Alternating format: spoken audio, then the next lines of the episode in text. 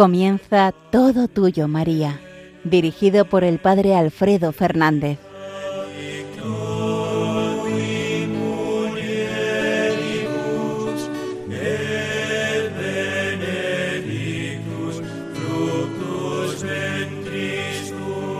Muy buenos días, queridos amigos, queridos oyentes de Radio María. Una mañana más, a estas horas para valientes, nos encontramos para hablar de la Virgen, nuestra Madre la Santísima Virgen María, todo tuyo María. Os habla el Padre Alfredo Fernández desde la alberca en la Sierra de Francia, en Salamanca. Queremos conocer y amar más a la Santísima Virgen. Queremos profundizar en el amor que la Iglesia le profesa, para que también nosotros, contagiados de ese amor, podamos vivir amándola y con ella podamos amar más al Señor. La Virgen Santísima fue, entregada como regalo para todos nosotros por el Señor al pie de la cruz.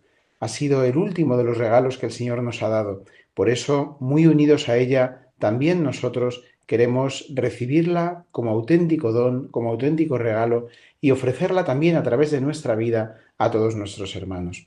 Nos disponemos, pues, en comunión con toda la Iglesia, a conocer y amar más a la Santísima Virgen.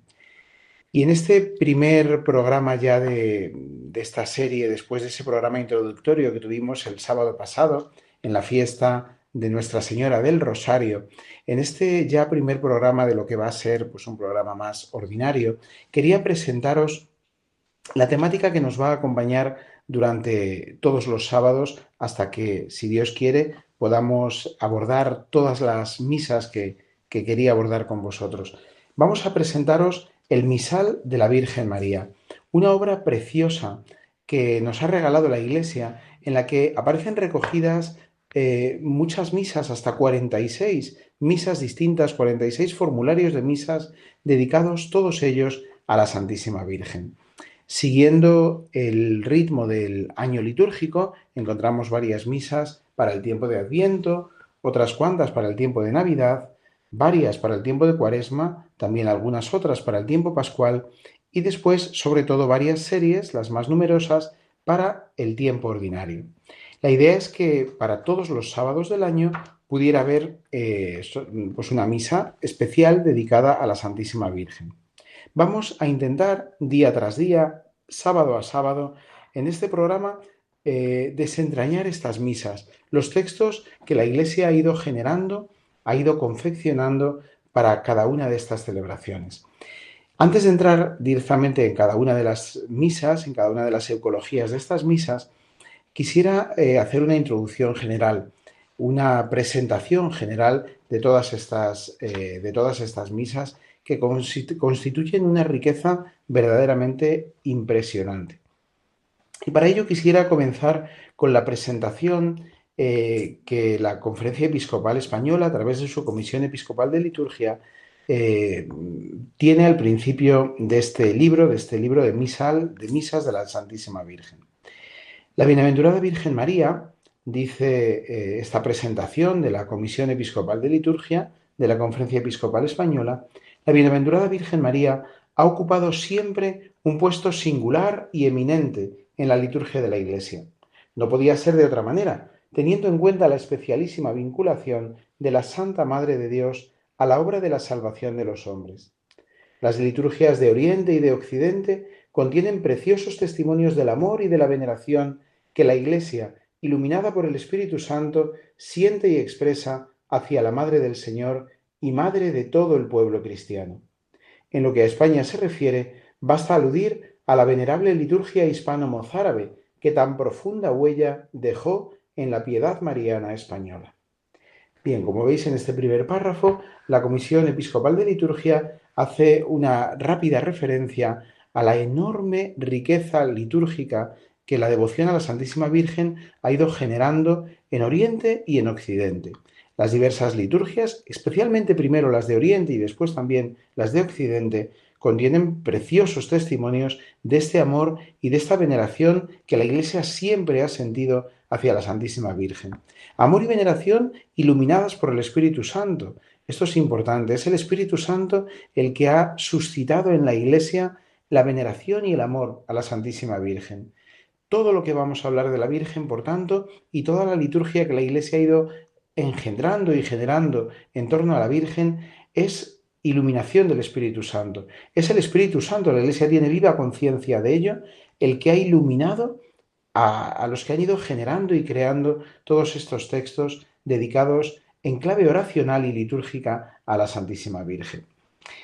Especialmente hace referencia a la liturgia hispano-mozárabe, una preciosa riqueza que la Iglesia de España ha ido generando, la Iglesia que vivía en España durante siglos, hasta que, bueno, pues finalmente se, digamos que se extendió y se generalizó el uso del rito romano. Pero durante siglos la Iglesia hispana ha tenido un rito propio, que está contenido, que está conservado eh, todavía en algunos lugares, especialmente pues en Toledo, también en la Catedral de Salamanca y en algunos otros lugares hay eh, posibilidad de rezar y de celebrar según la liturgia hispano-mozárabe o en todos o en algunos días especiales del año. Bueno, de esto hablaremos y haremos alusión a ello en algunos otros momentos. Pero es significativo cómo eh, la Conferencia Episcopal Española quiere reconocer y rescatar esa, mm, esa especial presencia de la Santísima Virgen en la liturgia hispano-mozárabe. Así, cuando el Santo Padre San Juan Pablo II hablaba de España como tierra de María y se despedía así, de hecho, de esta, de esta tierra nuestra, en aquel memorable viaje final de San Juan Pablo II a España del año 2004, en la misa de canonización de aquellos cinco grandes santos españoles, bueno, pues al despedirse de España, él decía, hasta siempre tierra de María. Bueno, pues eh, este ser tierra de María de nuestro país, de España, no es solamente algo mm, que, bueno, que esté un poco en el imaginario religioso de las gentes de España, es que ha tenido su, eh, su traducción en la liturgia, en la liturgia hispana y en la especial veneración que esa liturgia pues ha ido, eh, que, la liturgia ha tenido en nuestra tierra. Bien, sigo con la presentación de esta obra preciosa del misal de la Virgen María. Las expresiones del culto litúrgico de la Virgen no pertenecen, sin embargo, únicamente al pasado. La nueva Collectio Misarum de Beata María Virgine, aprobada por el Papa Juan Pablo II y promulgada por la Congregación para el Culto Divino el 15 de agosto de 1986, se viene a sumar a la gran riqueza mariológica de la liturgia renovada después del Concilio Vaticano II. El Papa Pablo VI puso de manifiesto esta riqueza en la exhortación apostólica Marialis Cultus, señalando que la memoria litúrgica de la Madre está plenamente integrada en la celebración del misterio del Hijo. Bien, de nuevo, eh, los obispos de España, especialmente los de esta comisión de liturgia, hacen referencia a la enorme riqueza que la devoción a la Santísima Virgen ha ido generando también en el ámbito litúrgico. Las misas de la Virgen María están destinadas en primer lugar a los santuarios marianos, pero las pueden usar también todas las comunidades eclesiales, especialmente en los sábados del tiempo ordinario en los que no coincidan memorias obligatorias. Estas misas se proponen favorecer en el ámbito del culto a la Virgen María unas celebraciones que sean ricas en doctrina, variadas en cuanto al objeto específico y que conmemoren correctamente los hechos de salvación cumplidos por Dios Padre en la Santísima Virgen, con vistas al misterio de Cristo y de la Iglesia. La publicación de la versión española de las misas de la Virgen María dentro del año mariano universal proclamado por su santidad Juan Pablo II, o ya San Juan Pablo II, contribuirá también a que se logren los objetivos de esta celebración entre nosotros. Con alegría y con esperanza, ponemos en las manos de los pastores este valioso complemento del misal romano, seguros de que será bien recibido y utilizado. Bien, pues esta es la presentación general que los obispos de la Comisión Episcopal de Liturgia de la Conferencia Episcopal Española ponen como presentación, como eh, introducción a esta preciosa, este precioso tesoro que está pensado como un complemento al misal romano, que son las misas de la Santísima Virgen. Bien, eh, como en todos los libros litúrgicos, además de la presentación, eh, viene después un decreto de la Congregación para el Culto Divino, validando, autentificando, promulgando esta, este material litúrgico. Eh, bueno, pues este decreto está firmado por el cardenal Virgilio Noé, eh, perdón, por el cardenal Agustín Mayer, eh, Agustín Mayer en Roma en el año 1986. está firmado en concreto el 15 de agosto, solemnidad de la Asunción de la Santísima Virgen María. Bien, en el decreto simplemente se hace referencia a cómo la Iglesia conmemora muchas veces con veneración a la bienaventurada Virgen María, pero siempre que se celebra el misterio de Cristo. Es decir, el misterio central que se celebra siempre en la liturgia cristiana es Cristo. Cristo, en su insondable riqueza, es el centro de toda celebración cristiana.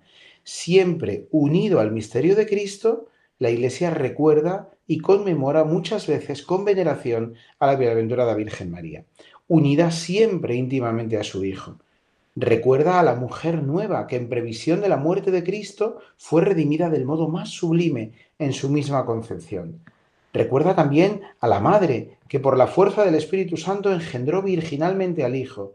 Recuerda a la, discípula que guardó cuidadosamente en su corazón las palabras del Maestro. También a la mujer asociada al Redentor, que por designio divino se entregó generosamente por entero a la obra del Hijo.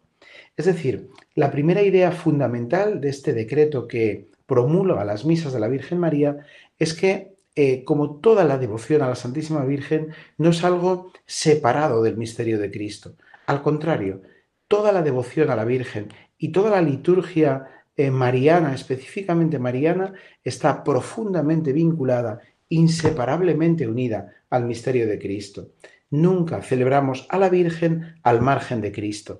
Al revés, María siempre nos lleva a Cristo y toda liturgia que celebremos en honor a la Santísima Virgen es también liturgia netamente cristológica, porque María nos lleva a Cristo. Primera idea fundamental que me, gusta subrayar para que todo lo que digamos lo podamos también eh, entender en relación a Cristo, porque María no se entiende sino en relación a Cristo.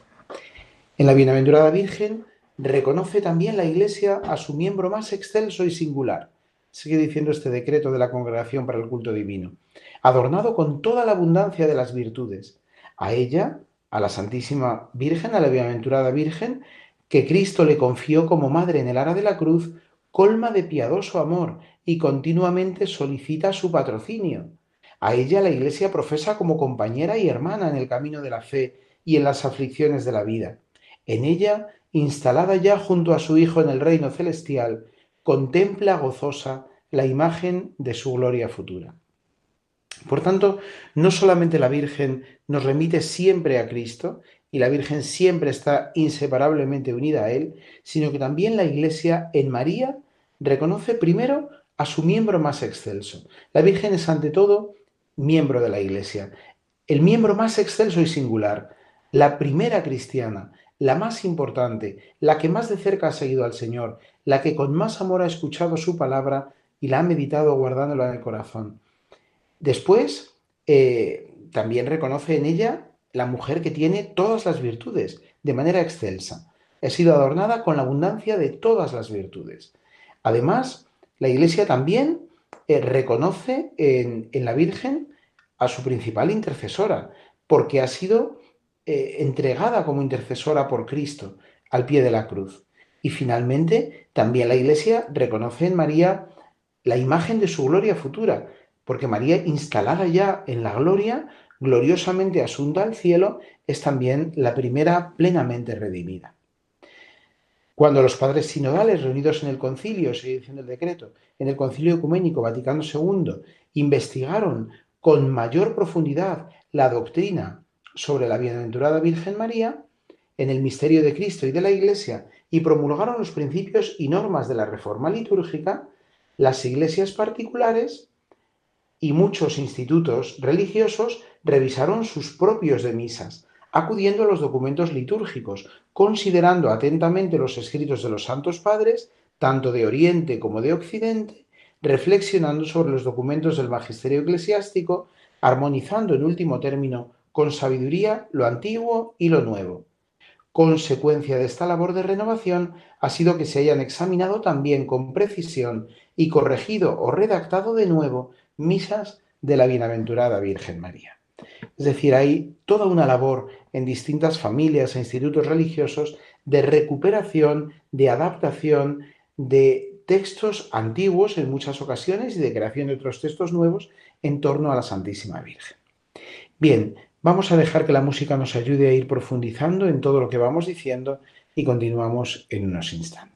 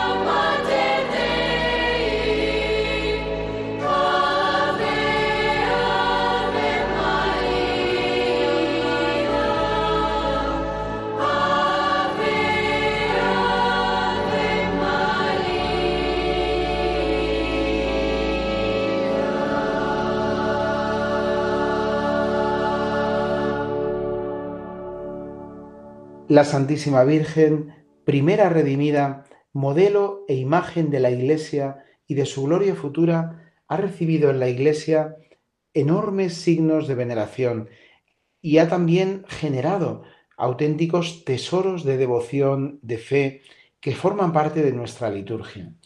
En este programa, Todo Tuyo María, queremos ahondar, queremos profundizar, queremos conocer y amar eh, más a la Virgen a través de los textos que la liturgia misma de la Iglesia ha ido generando en torno a la Santísima Virgen. Estamos presentando esta preciosa obra que vamos a ir eh, analizando, estudiando, gustando durante cada uno de los siguientes programas el misal de la Santísima Virgen María. Y hemos escuchado, hemos visto la presentación que hacen los obispos españoles y estamos ahora en el decreto de la Congregación para el Culto Divino que nos eh, da razón de, la importancia y de la oportunidad de esta preciosa obra, centrándonos en estas ideas fundamentales. Primero, la Santísima Virgen está siempre vinculada al misterio de Cristo, no se puede separar y la Iglesia nunca separa la veneración de la Bienaventurada Virgen María del misterio de Cristo. Al revés, es celebrando el misterio de Cristo cuando encontramos eh, a la Bienaventurada Virgen María como nuestra primera intercesora, como nuestra mejor aliada. La Virgen también para la Iglesia es su miembro más excelso, es su primera intercesora y es su imagen gloriosa que contempla ya asunta al cielo y en ella descubrimos aquello a lo que todos estamos llamados a alcanzar. Bien, eh, a partir de la renovación litúrgica del Concilio Vaticano II, se reestructuran y se elaboran de nuevo muchos materiales en torno a la Santísima Virgen, que ahora esta obra viene a sistematizar y viene a presentar de una manera orgánica, de una manera más ordenada. Así pues, termina el decreto a petición de numerosos pastores y fieles, y muy especialmente de, los regentes de los santuarios marianos, pareció oportuno recoger en un convenio algunos formularios de misas entre aquellos que se distinguen por su mucha doctrina, por su piedad e importancia de los textos, y distribuirlos adecuadamente por el curso del año, para que también con la eficacia de este medio litúrgico se fomente la auténtica piedad tanto de comunidades como de fieles en particular hacia la Madre del Señor.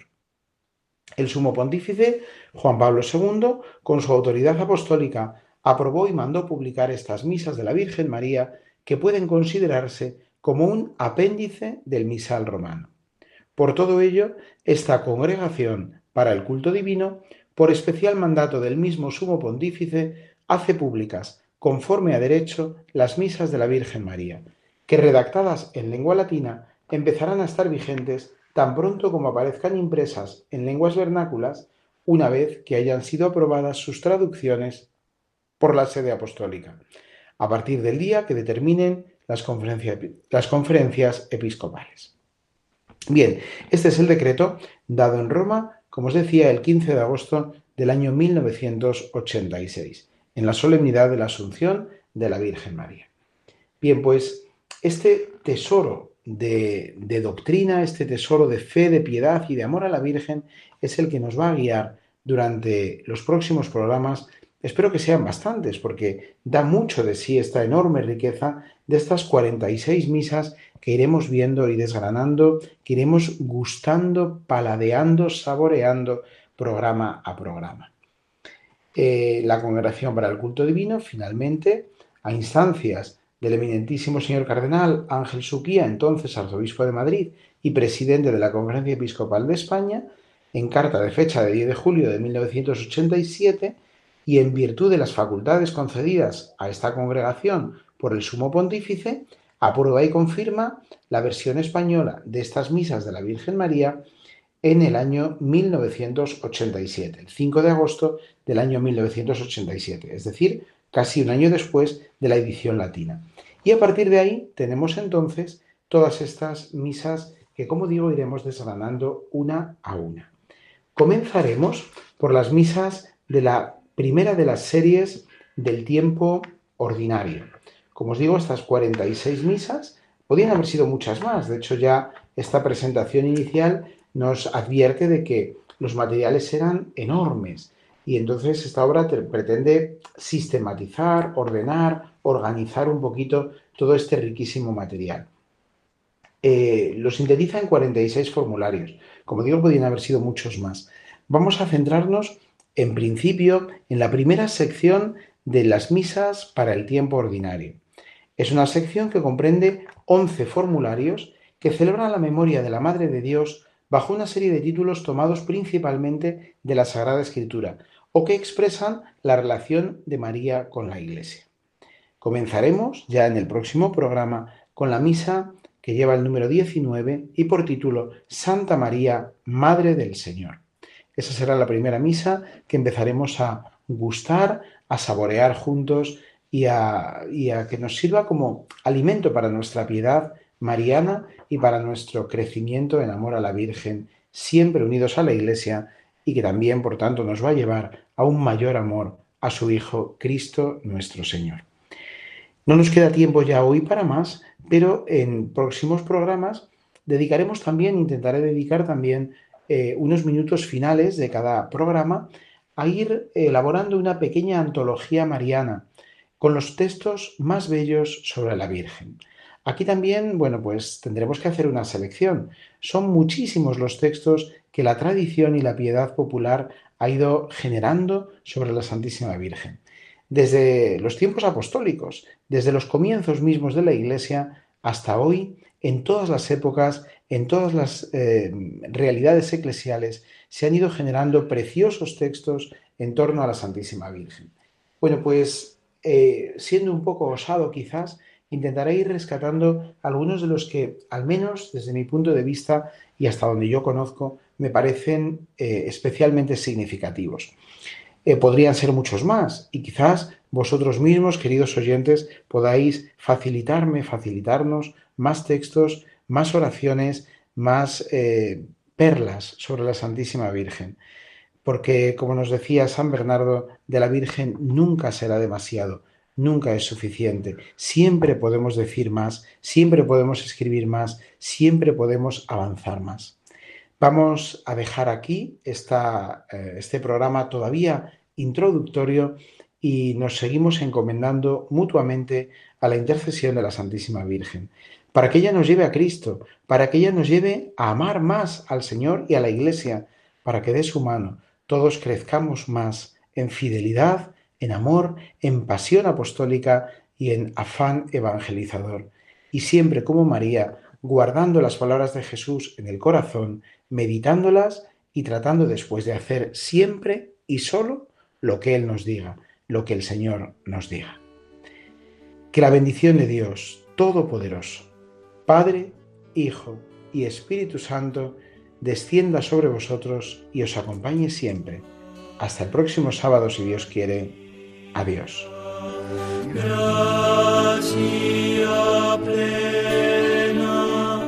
Han escuchado en Radio María Todo Tuyo, María, dirigido por el Padre Alfredo Fernández.